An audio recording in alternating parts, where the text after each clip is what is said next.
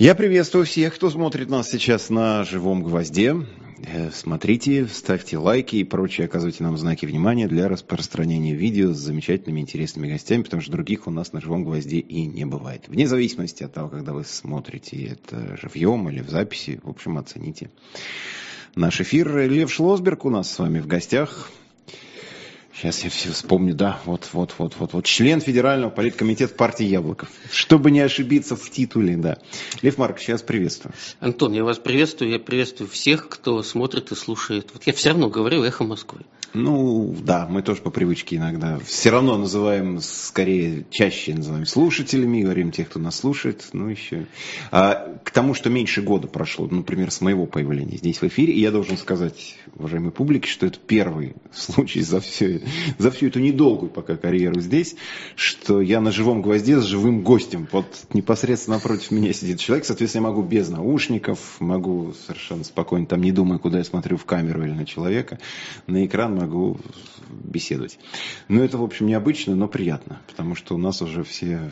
Мне тоже приятно. Разъехались, разошлись, раз... ну, вы понимаете, в общем, ситуация такая сейчас. А почему вы в Москве? Хороший повод приехать в Москву.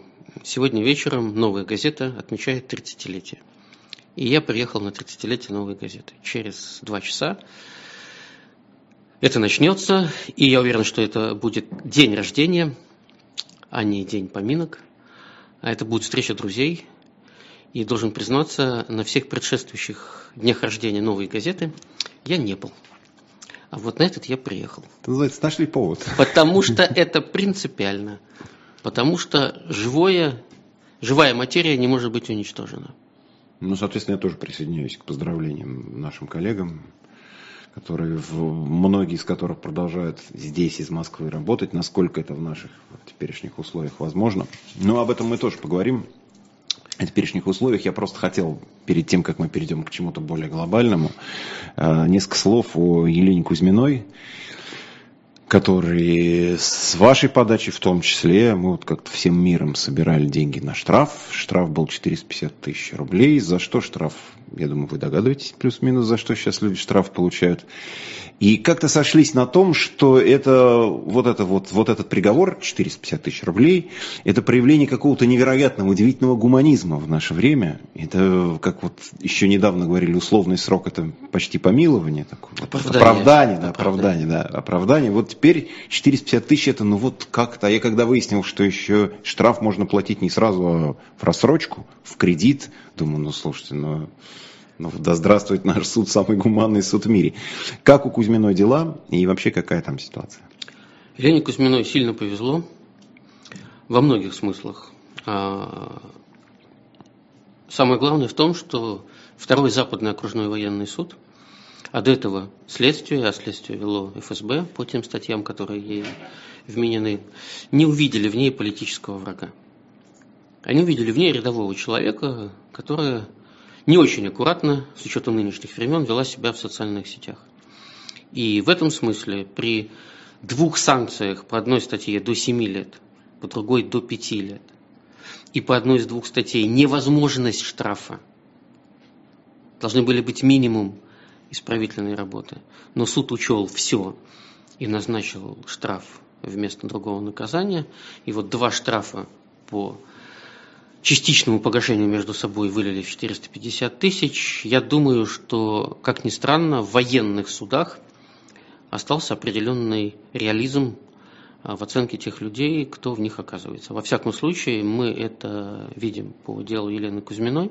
Она рядовой человек, она не политик, она активист. Да, она участвовала в митингах, она заявляла свою позицию. Она из тех людей, кто не изменил э, своим привычкам в интернете, после 4 марта 2002 года. Вот что произошло. На мой взгляд, э, все события, которые с ней случились, произошли, сделали ее и сильнее, и мудрее.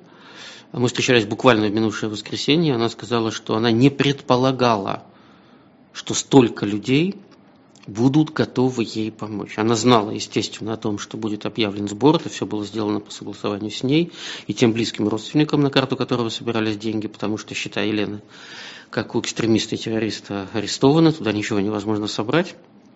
И когда это все произошло буквально за 8 часов, за 8 часов, мне вот человек, на карту которого собирались деньги, писал каждые полтора часа, я в шоке. Mm-hmm. Я в шоке. Ну, к 8 часам все будет закончено. Не сомневайтесь, не сомневайтесь. Она сказала, я не могла предположить, что в нашей стране столько людей. Я говорю, Елена, это урок всем что общество существует, солидарность существует. Она говорит, там же люди жертвовали по 100-200 рублей. Я никогда не думала, что это имеет значение, сказала Лена. Я говорю, да, Лена, это имеет значение.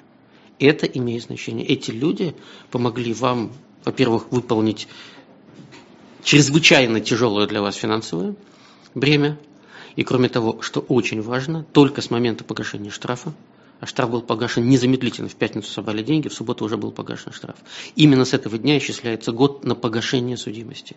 То есть, если бы Елена платила, как это ей было предписано судом в течение пяти лет э, по 7 с небольшим тысяч, то погашение судимости началось быть только через пять лет после окончательной уплаты штрафа. А здесь люди не только помогли заплатить эти деньги, но помогли ей существенно сократить дорогу к, к несудимости. Вот так. Ну, мы вообще все стремимся с кредитами, когда они у нас есть, поскорее, поскорее расстаться. Тут но был тут, такой особенный Но тут кредит. такой случай, когда действительно, чем быстрее, тем лучше, потому что сейчас, конечно, и год это большой срок. Мы понимаем, что у нас за, за месяцы может там что-то кардинально поменяться. Собственно, вот последний раз мы с вами разговаривали в совершенно другом месте, в другой студии, по другому поводу. Хотя говорили вещи во многом похожие куда страна идет, чем все это кончится. Туда, как, туда и пришла. Просто, как выяснилось, это была еще белая полоса. А, нет, Антон, это была не белая полоса. Мы уже шли в тупик, но ощущение, что по сторонам светят фонари, и под тобой асфальт, и ты едешь, а, заставляло многих людей отвлекаться от конечной точки движения. А конечная точка движения уже была видна. Это 2022 год.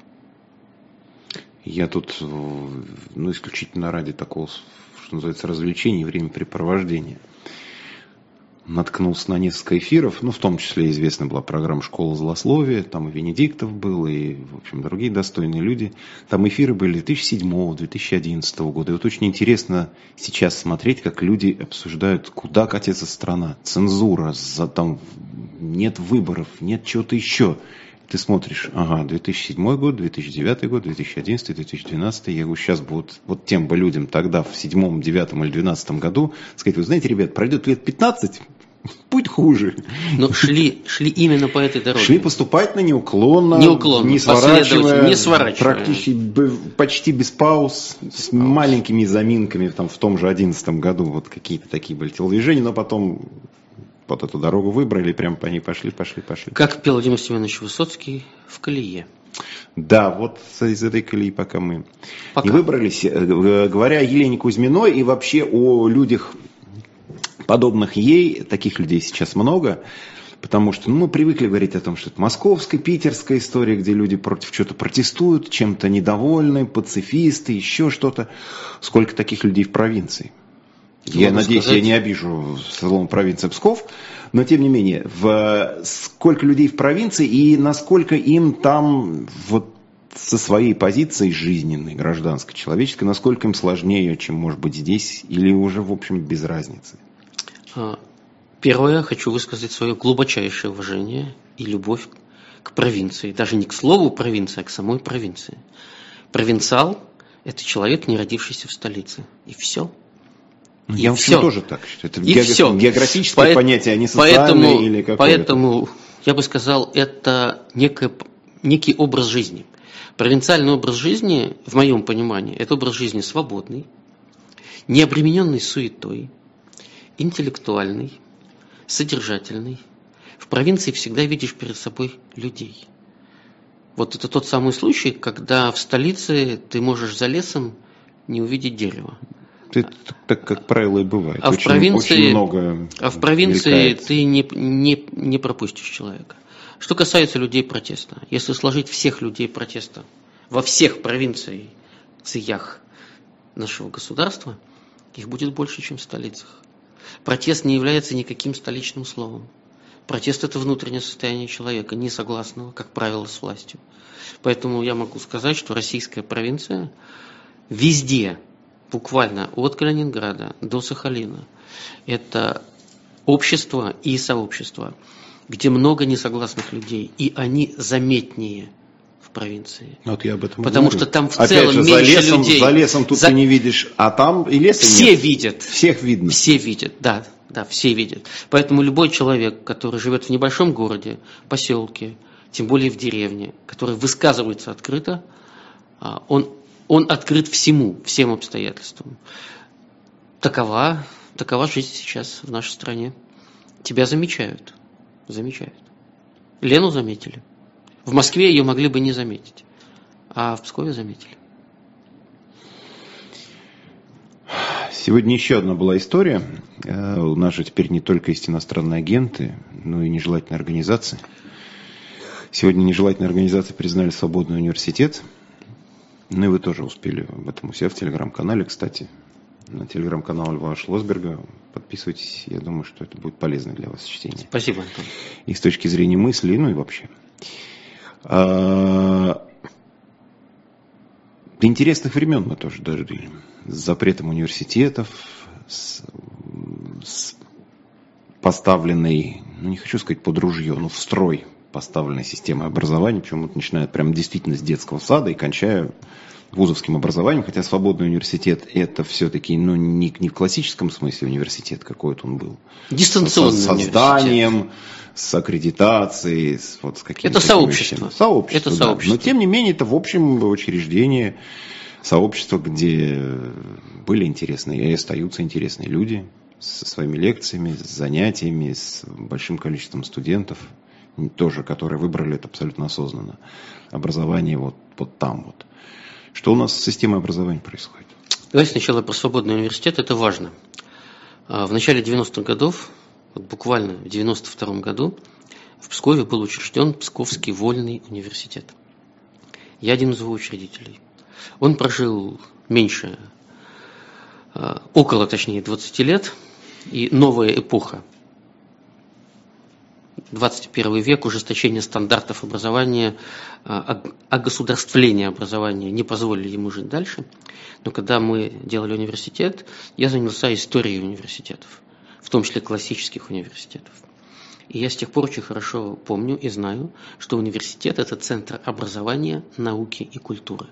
В каждом подлинном университете должны сочетаться образование, наука, исследование и культура. Культура в широком контексте.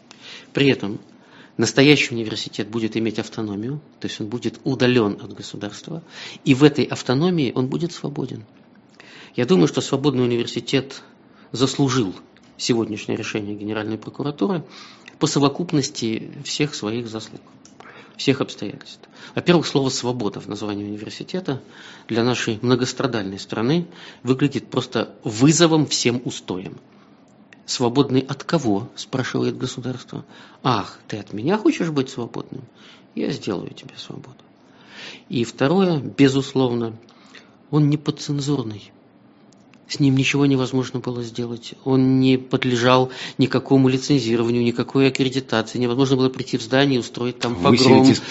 Посчитать квадратные метры и литры, посмотреть, сколько, э, как эти мера света Люкс. Люкс, да, сколько люксов на квадратный метр. А, у вас тут не хватает 11% люксов. Вот вам лицензия. Этого сделать было ничего невозможно. Он был в широком плане не под цензурой, не только по содержанию своих занятий, а там читали и вели лекции многие живущие до сих пор в нашей стране ученые, люди с безупречной биографией. Безупречной. Он стал для них отдушиной. И вот это существование отдушенной свободы в несвободной стране, я думаю, что это самая главная вина свободного университета э, перед российским полицейским государством. За это его решили заткнуть. Ну, сначала говорили, когда признавали людей иноагентами, нежелательными организациями, говорили, что вот, начинали поздравлять так немножко наигранно. Это плохо. знак качества, это вот вам знак отличия, это вместо ордена, вместо чего-нибудь еще. Я-то, в общем, к таким вещам, конечно, Это не так. скептически. Это не так. Странное, странное поощрение. Я могу сказать абсолютно точно, что признание человека иностранным агентом – это гражданская казнь. Это настоящая гражданская казнь. Это выдавливание человека из общества, и если он живет в России, то выдавливание из страны. Признание организации нежелательной делает ее неприкасаемой. Человек не может принимать участие никакое в ее работе, он не может быть слушателем, он не может быть организатором, он не может преподавать, людям показывать вот в это место ты не можешь даже ступать, ты не можешь подходить к этому месту, ты не можешь с ним никак взаимодействовать. Это вот такое государственное проклятие, просто государственное проклятие. В моем понимании это показывает слабость государства. Это капитуляция государства перед свободным образованием. Просто капитуляция. Государство, у тебя в руках все. У тебя федеральные университеты в каждом федеральном округе. У тебя в каждом городе миллионники, их по нескольку. У тебя МГУ, этот самый э, ЛГУ по-старому, да, mm потому что СПБГУ никак не получается тяжело, произнести, да, тяжело. в Петербурге как говорили ЛГУ, так и продолжают говорить. У тебя все, у тебя вся машина государственного образования. Что ж тебе так страшен свободный университет? А потому что один люкс света рассеивает всю тьму. Ну, это как с выборами, когда, говорит, выиграли бы и так. В общем, будем реалистами ну, скажем так, получили бы некоторое преимущество. Ну, получ, ну, получили бы. Но все равно вы, вот даже если вот не, там, не вбрасывать, не фальсифицировать, не мешать, вот, проголосуйте честно. Я думаю, что и Владимир Владимирович Путин, и Единая Россия набирали бы необходимый, необходимый, Что-то набирали бы. необходимый процент. Что-то набирали бы, да. Но вот это вот знание, что есть же люди, которые против – есть же, и, и, хочется, чтобы их было как можно меньше, по крайней мере, хотя бы на бумаге. Чтобы они как-то не мешали, не отсвечивали, что называется. Видимо, вот, вот такая вот стратегия. Я думаю, что инакомыслие в нашей стране стало нежелательным. Вот именно в том смысле, который Генеральная прокуратура придает своим решениям. Ну, почти в любом уже смысле стало нежелательным. А, нежелательное значит вычеркнутое из жизни. И мы пришли к этому в 2022 году окончательно. Вот просто окончательно. По той вот освещенной асфальтированной дороге, по которой ехали, ехали, ехали. Да, и... которая была, которая называлась дорогой в современную страну, конкурентоспособную и так далее. Вот такая форма конкуренции теперь через запреты инакомыслия. Э, помните же, была идея догнать Португалию? Да, это была неожиданная идея. Я даже подумал в свое время, когда эта идея была озвучена, что лучше бы не сравнивать Россию с Португалией. Там был там до сих пор самый популярный деятель Салазар. Дело даже не в этом. Ну, все-таки масштабы как-то несопоставимы. Но все-таки... Но, с другой стороны, ставьте реальные задачи. Реальная задача тоже оказалась нереальной, но но зато вспомнили, что да, действительно. Вот, Мне кажется, кому-то из тех, кто придумал этот образ, хотелось съездить в Португалию, вот честно. Я не вижу других обоснований. Может быть, и съездили. Там же, там же была задача по уровню жизни. Ну да. Там же речь шла не о территориях, самая, не, сам... о, не о валовом продукте. Выбрали одну из беднейших стран Европы. И да, сказали, Евросоюза, которая ну, вот, вот, не с Албанией будем... тогда, правда, я не помню, Албания тогда еще не была членом Евросоюза, была. Но, но, но, но Португалия была да, самая, самая доступная. Какая-то вот, как астрономы, не, не на Альфа Центавра полететь, а хотя бы до Марса. Вот, вот его видно. Да хотя бы до Луны. До Луны, ну, до Луны, да. Человечество, да. Да, человечество уже больше не хочет летать на Луну. Мы тем более. Нам сейчас вообще, как нам до Луны, как до Луны. Вот так. А говоря об образовании, история, которую обсуждали на протяжении и этих вот последних дней, последних нескольких недель, связана с семьей Москалевых и Маша Москалева, значит, которая в приюте, отец ее бежал и был пойман накануне в Минске. Но это же тоже история не только о трагедии конкретной семьи, но и история о школе. Да. Потому что с чего началось-то все? Началось с доноса учительницы, как сейчас выясняется, уже после всех дискуссий глубокой пенсионерки, учительницы образования, которая, увидев рисунок, очевидно пацифистского содержания, пошла с ним к директору школы. А директор школы увидела в этом шанс. Шанс для искоренения крамолы. И, с одной стороны, учительница рисования, пожилая пенсионерка, не была у Маши Москалевой классным руководителем, не отвечала за ее воспитание, но она, а, учитель, и, б, она учитель творческой дисциплины, она учитель рисования. Это же живопись, это же свободная сфера реализации человеческих талантов.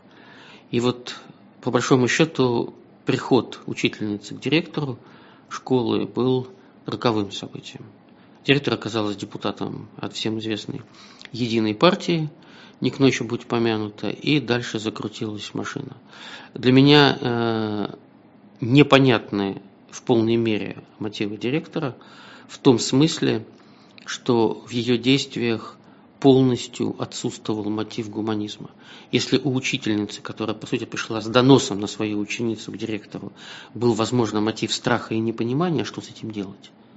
Ну вот куда идти ей? Она пришла к директору, а там уже все было готово, внутренне готово, психологически, административно.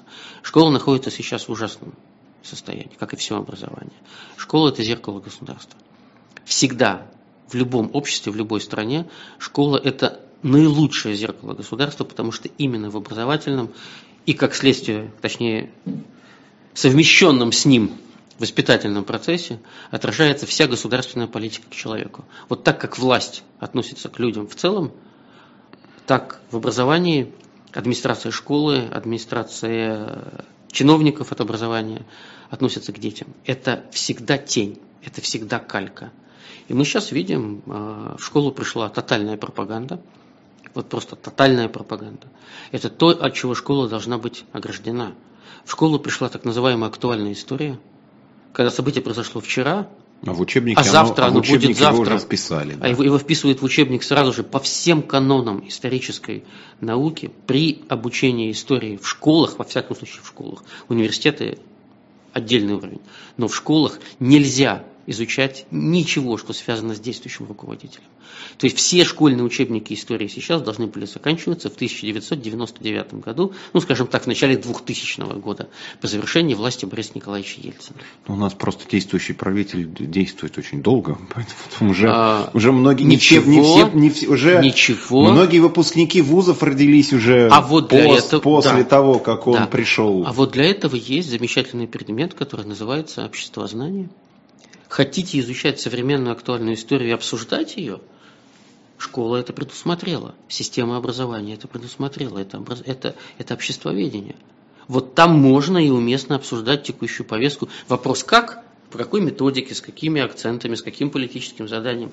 Но это не должно входить в курс истории. Потому что история для школьного образования, ну, не то чтобы остывшая, но в завершенной части, я скажу Но так. по этой логике я бы и э, времена Бориса Николаевича не изучал, потому что последствия того, что тогда происходило, как называют, лихие 90-е, мы же все равно ощущаем их и политические, разные... общественные, и другие, мы ощущаем это до сих пор. То есть это еще не завершенный процесс, тот, который... Есть разные подходы.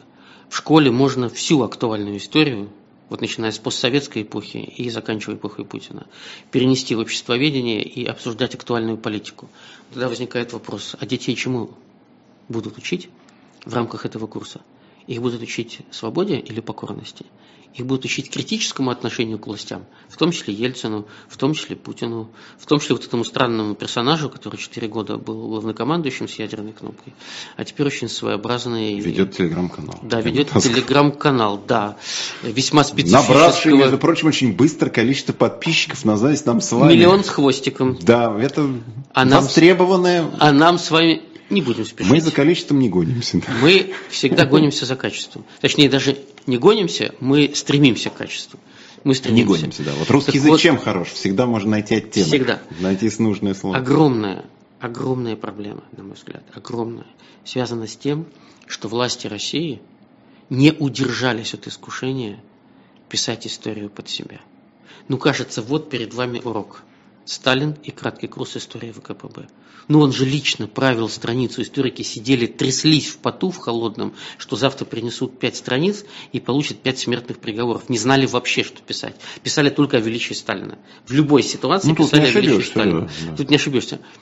Но о величии тоже, кстати, мне, по-разному можно написать. Мне отец рассказал недавно. А, он был ребенком, это были в Пскове 30-е годы.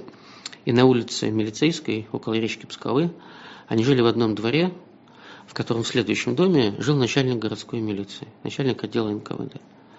И выступая на митинге, он упомянул в речи Сталина два раза. А была, оказывается, закрытая директива, что меньше трех раз упоминать Сталина нельзя. Он ошибся.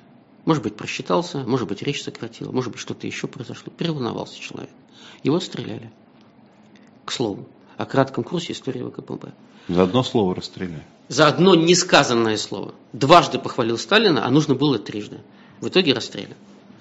Так вот, возвращаясь к краткому курсу истории ВКПБ. Где сейчас этот краткий курс истории ВКПБ? В архивах. На книжных полках библиотек. Никто по этому краткому курсу не изучает достоверную историю, изучает искажение истории, изучает насилие над людьми, изучает насилие над всей политической системой, над обществом. Это стал учебник, по сути дела, государственного терроризма. Но это не отбило у российского государства охоту писать историю под себя. А, ну, я не то, чтобы с вами поспорю, а давайте. но... А давайте, да. Когда еще подискутируешь, да, вот, в, эфире, Живьем. в эфире на территории России.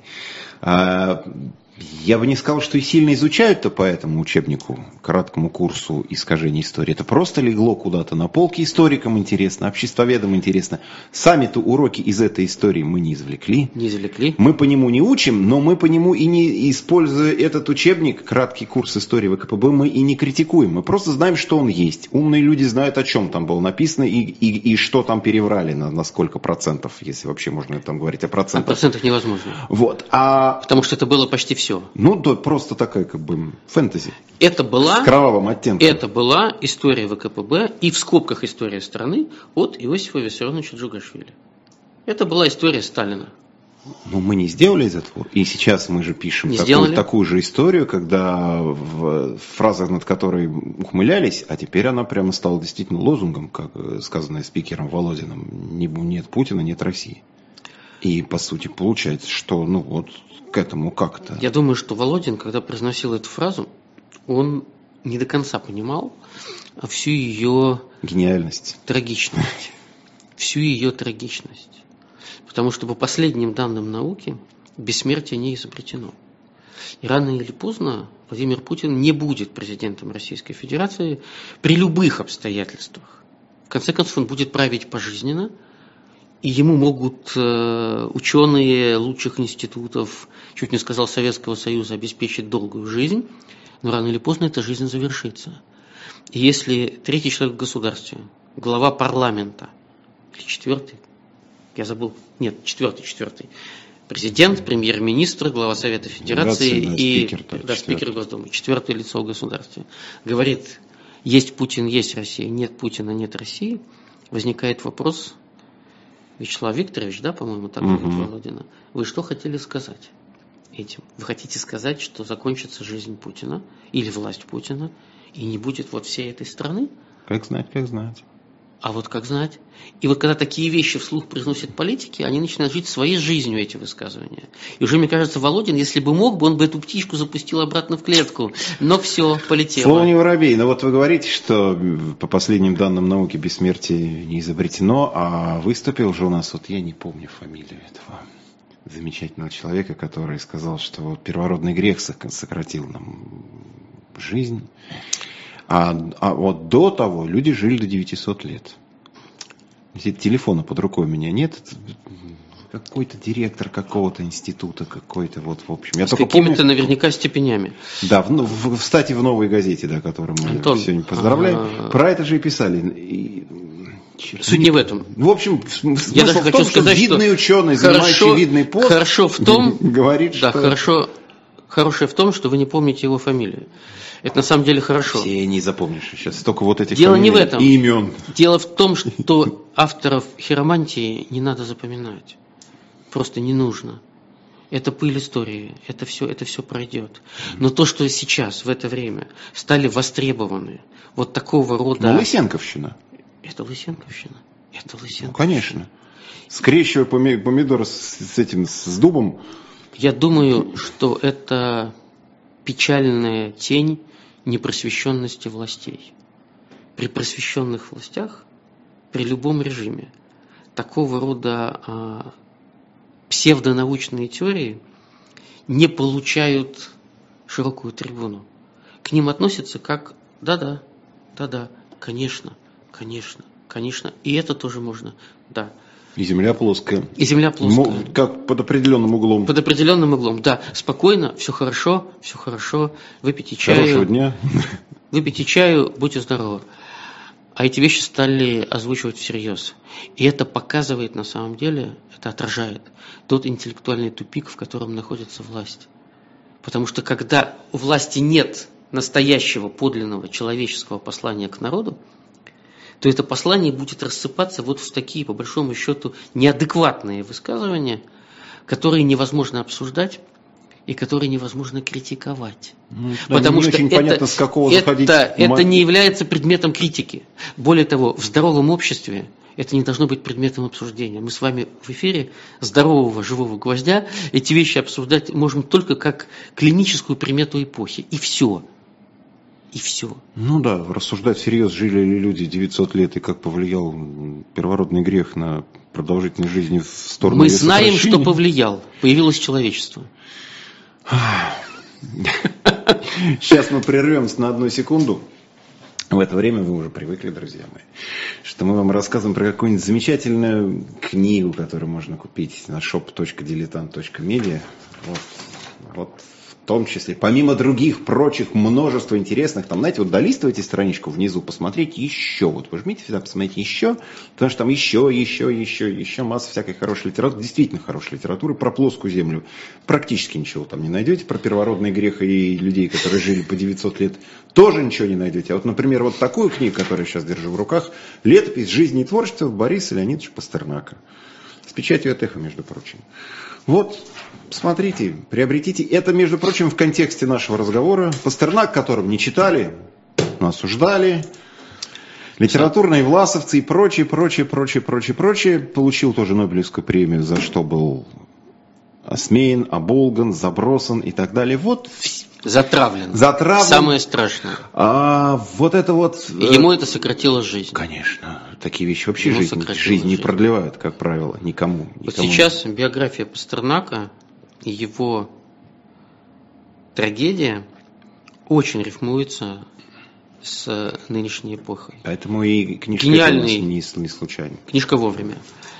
Гениальный человек, гениальный поэт, гениальный писатель, оставшийся на родине – который получил Нобелевскую премию по литературе, вынужден был, спасая себя, фактически отказаться от нее. Сын потом получил за него Нобелевскую премию уже после кончины отца. И э, который всю свою жизнь здесь был свободным человеком в условиях несвободы и написал гениальные вещи, совершенно гениальные вещи, из которых мы не знаем, сколько не появилось на свет – потому что даже у таких гениальных людей существует самоцензура, и если поэт понимает, что это никто и никогда не прочитает, то он может и не написать. То есть я уверен... А что-то было написано, но порвано? Да, да. Сожжено? Да, да. Иногда люди пугаются собственной гениальности. Напишешь, собственной гениальности, думаешь... собственной правды.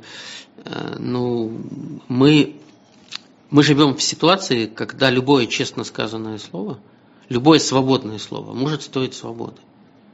И Пастернак это понимал как никто другой. Из этих трагедий наша страна ведь тоже не сделала свои выводы. Мы не расквитались с этим прошлым. Мы доживаем свое прошлое. Мы не живем в настоящем и будущем. Мы живем в 20 веке, который, по сути дела, был веком убийц. Слушайте, тут был опрос, я вас перебью. Опрос, да. я сейчас уже не суть его вспомнил, но не важно. А, в какой эпохе хотели бы жить наши сограждане? Спрашивали их. А кто, кто спрашивал? А, Russian Field, по-моему. Хорошая компания. Вот. Можно верить. Вот у меня такое ощущение, что это... Да, у них еще у них интересные опросы, и и угол зрения неожиданный, ну, скажем, нетривиальный. Потому что такие вопросы тоже задавались, но просто это делается не так часто. И делается реже, чем ответ на вопрос, за кого вы проголосовали в ближайшее воскресенье. И вот спросили, в каком веке хотели бы жить, в какой эпохе хотели бы жить наши сограждане. Большинство хотело бы жить в 20 веке. Так. И дальше вглубь. То есть в 21 веке, в котором мы находимся, ну там какой-то процент близкий к статистической погрешности, таким процентом, условно говоря, в Думу не прошла бы эта партия. В будущее захотели бы заглянуть что-то, по-моему, процента 3. Вот это всегда, помните, из детства? Потому что догад... в детстве, в детстве догадываются, хотелось... что увидят.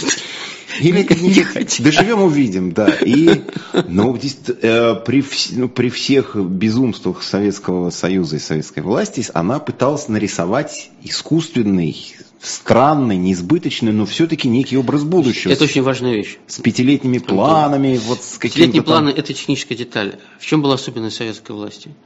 Она сделала из будущего миф. Она миф сделала будущим. Но все-таки из будущего. Лю... Конечно, конечно. Как мы-то, чел... мы-то не как доживем, чело... но дети да, наши. Как человек может терпеть лишения и невзгоды бессмысленно? Должен быть смысл в жизни человека. А если ты понимаешь, что ты страдаешь, но страдаешь для своих детей и внуков, и они-то увидят светлый завтрашний день, это придает жизни смысл. А сейчас у страны украли будущее. И это самое тяжелое, что произошло с сообществом. Именно с сообществом. Потому что общество, у которого нет завтрашнего дня – оно рассыпается. У нас даже не просто нет образа будущего, у нас есть зато такой хороший твердый образ прошлого. Не твердый, он корректируется. В зависимости от гибкий, потребностей. Гибкий, но уверенный. Антон, я считаю, что нынешние руководители России, включая Путина, это неуверенные в себе люди. Если бы они были уверены, они верили бы в себя и верили в народ. И опирались бы на себя и народ. Опора на прошлое успешному современному руководителю не нужна. Опора на прошлое может быть в культурных традициях, уважении к заслугам предков. Есть много вещей, которые важны в прошлом. Но на прошлое как политическую модель нельзя ориентироваться.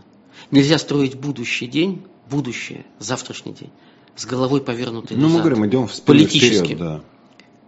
И когда руководство огромной страны с трагической историей, пытается идти вперед, заявляет, что идет вперед, с головой повернутой назад, оно на самом деле отбрасывает страну в прошлое. Смотрите, тут какой момент.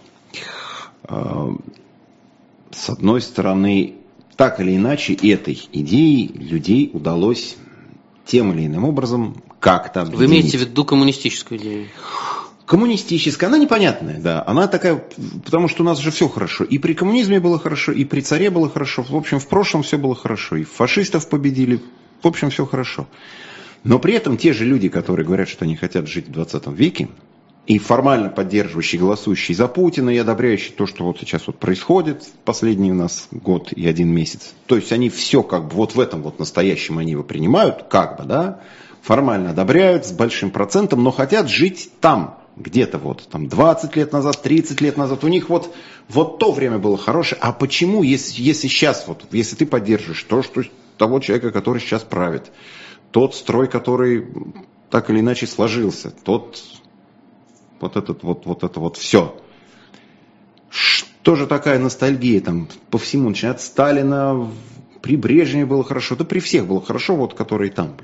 Ну, во-первых... Это вот такой странный разрыв. Любовь к прошлому, но при этом одобрение настоящего, в котором явно тебе что-то не хватает, если ты так любишь то, что было 20, 30, 50 лет назад. Антон, это очень интересная тема. В том числе, на мой взгляд, это интересная тема в интерпретации результатов опроса Russian Я думаю, что если спрашивать, в какую эпоху вы хотели бы жить, то изначально предполагается, в какую прошедшую эпоху вы хотели бы жить. То есть люди понимают этот вопрос как вопрос, что бы из прошлого вы бы выбрали для себя. Ну, как, как настоящее будущее тоже тоже был вариант ответа. Человек а, может выбрать. Я не видел анкету. Ну, если, да. если был, если был, то это другая ситуация. Но сам вопрос звучит как э, предложение выбрать из, из прошлого, из истории. И тогда понятен э, вектор движения. Если говорить о искренности желания пожить в предшествующую эпоху, то, мне кажется, люди захотели бы при этом взять с собой все гаджеты – Угу. Ну, так что быть на связи с сегодняшним днем, со всеми своими родными, писать смс Пушкину. И Водопровод, канализацию не забыть. Да, да, вот это все.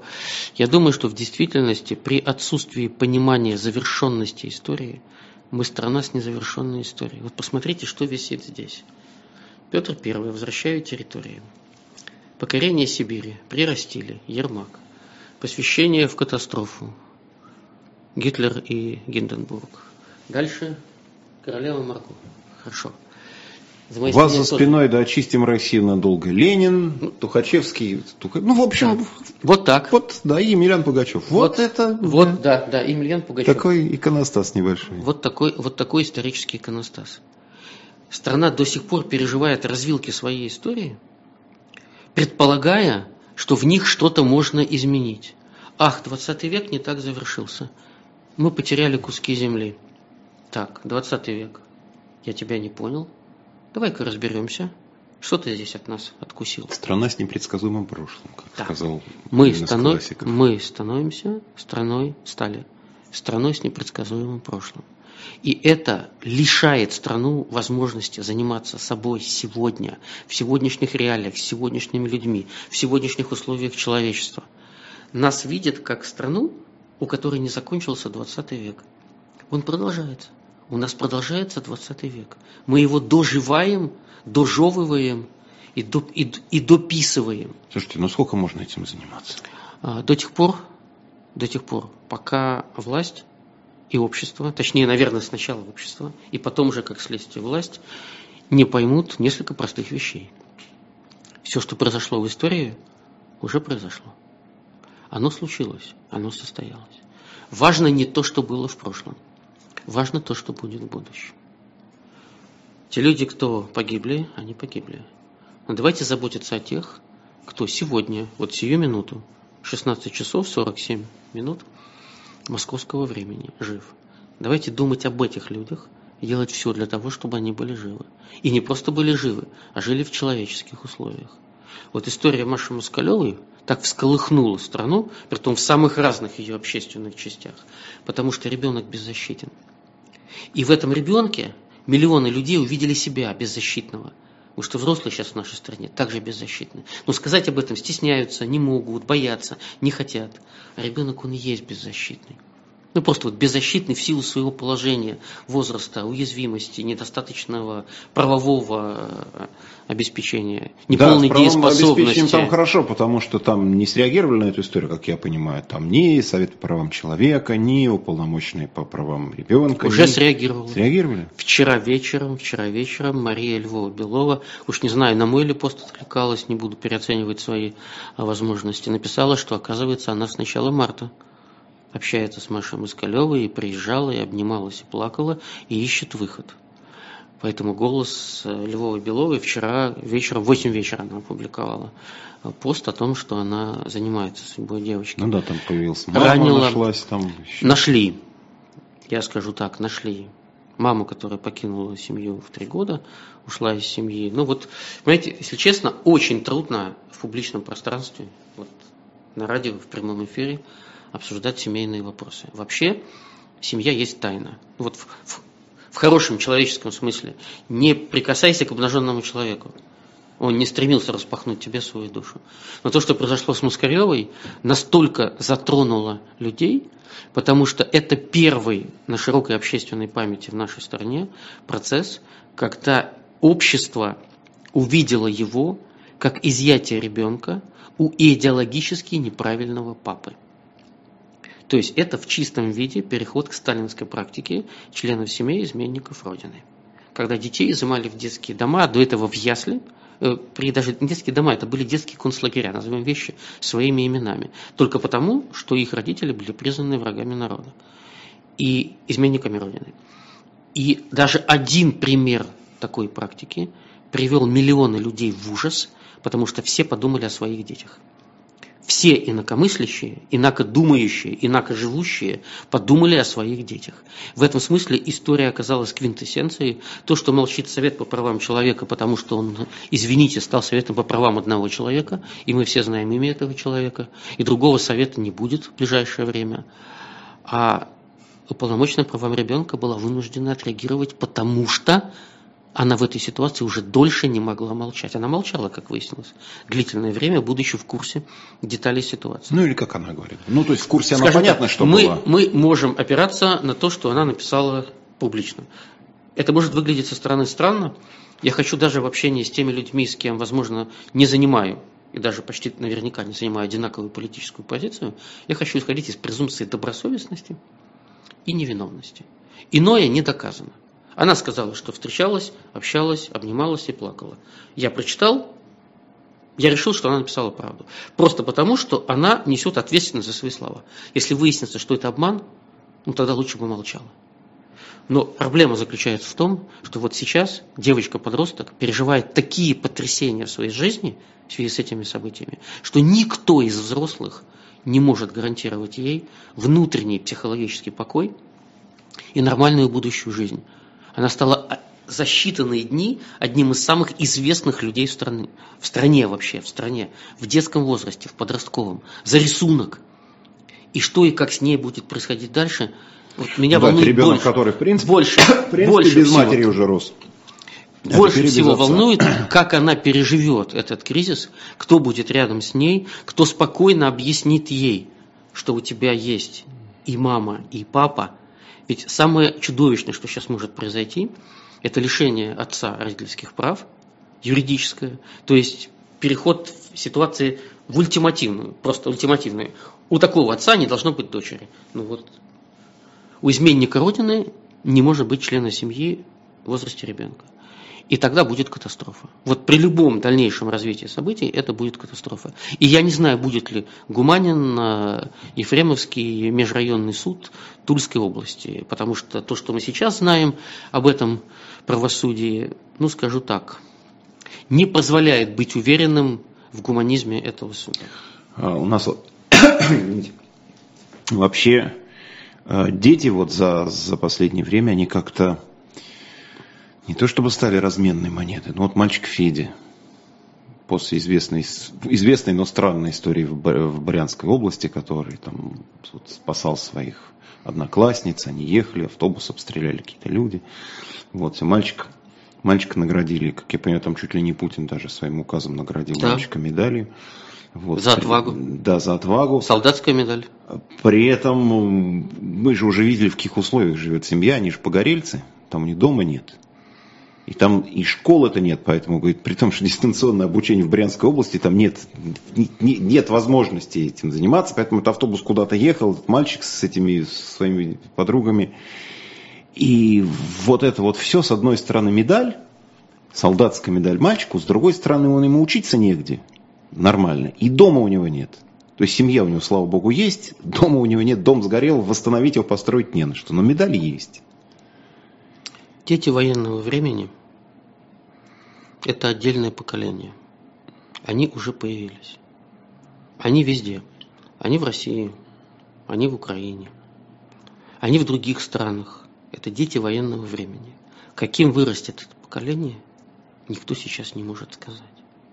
Каким вообще будет будущее этих детей в стране, которая потеряла будущее, никто не может сказать сейчас.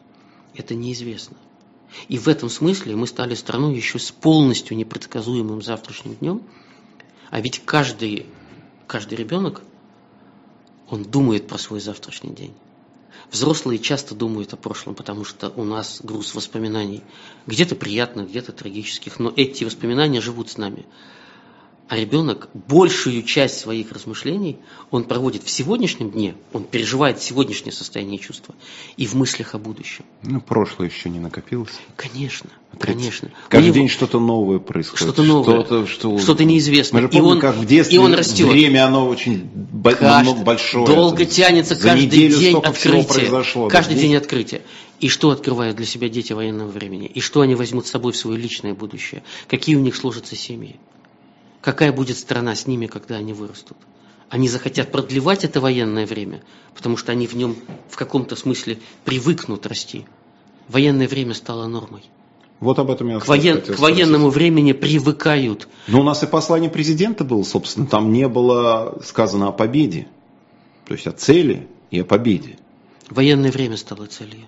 Вот. И Военное время позволяет сохранять власть.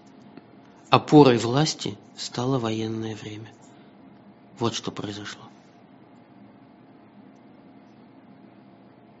процесс важнее результата.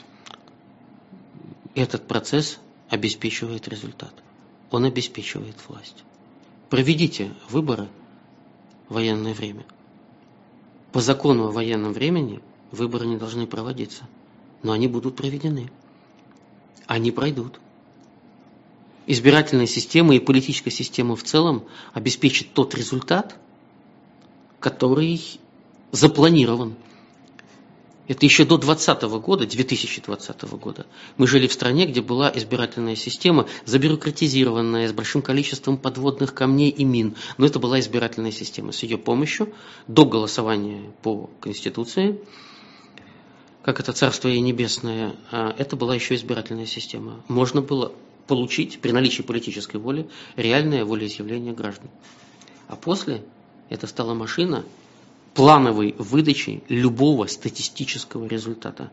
Сколько хотите, Владимир Владимирович? Ну, 80% нормально будет сделано, Владимир Владимирович. И не сомневайтесь, за три дня сейф-пакетами, посыпанным сверху дистанционным электронным голосованием для надежности, как перцем, будет сделано.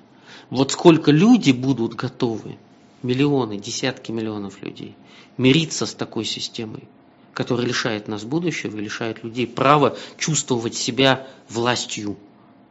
У нас же еще жива вторая глава Конституции.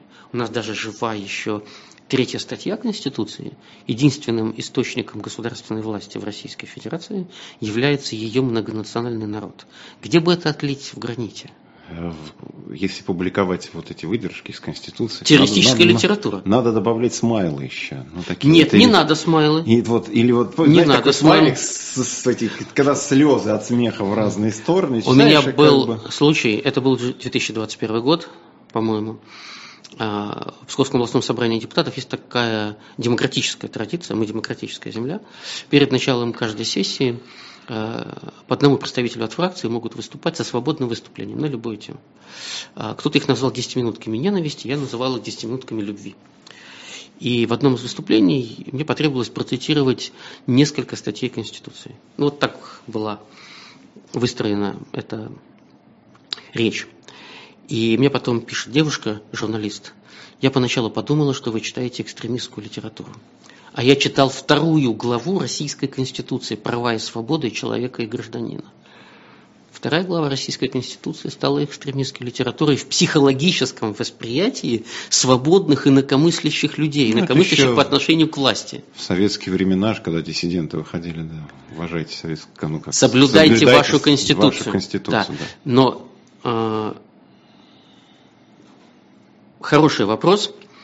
Можем ли мы сейчас взять уже эту Конституцию в руки и сказать «соблюдайте», но вторую главу с третьей статьей в качестве скрепы ну, что взять же, можем. Что-то же осталось еще. Мы остались. Статьи. Мы, мы остались. Мы, не, не, это, это для нас живой текст. Он не мемориальный, он не исторический, он для нас живой. Вторая глава Конституции, по сути дела, является нашей Там политической... есть неизменяемая и все-таки неизменная и, и неизменяемая часть Это Конституции. и есть вторая глава, которую можно изменить, либо отменить только через принятие новой Конституции. Вот я жду, что Владимир Владимирович Бессмертный, а, когда станет президентом в 2024 году, а, может внести проект новой Конституции России. Я предполагал, что они могут это сделать и до 2024 года. Возможно, даже такие планы были. Я видел некоторые признаки подготовки к этому действию. Но 2022 помешал. Слишком много других событий, чтобы заниматься вот таким конституционным переустройством. Но я не исключаю, что Может вторая... Не помешал, отложил. Помешал сделать тогда, и это может произойти позже.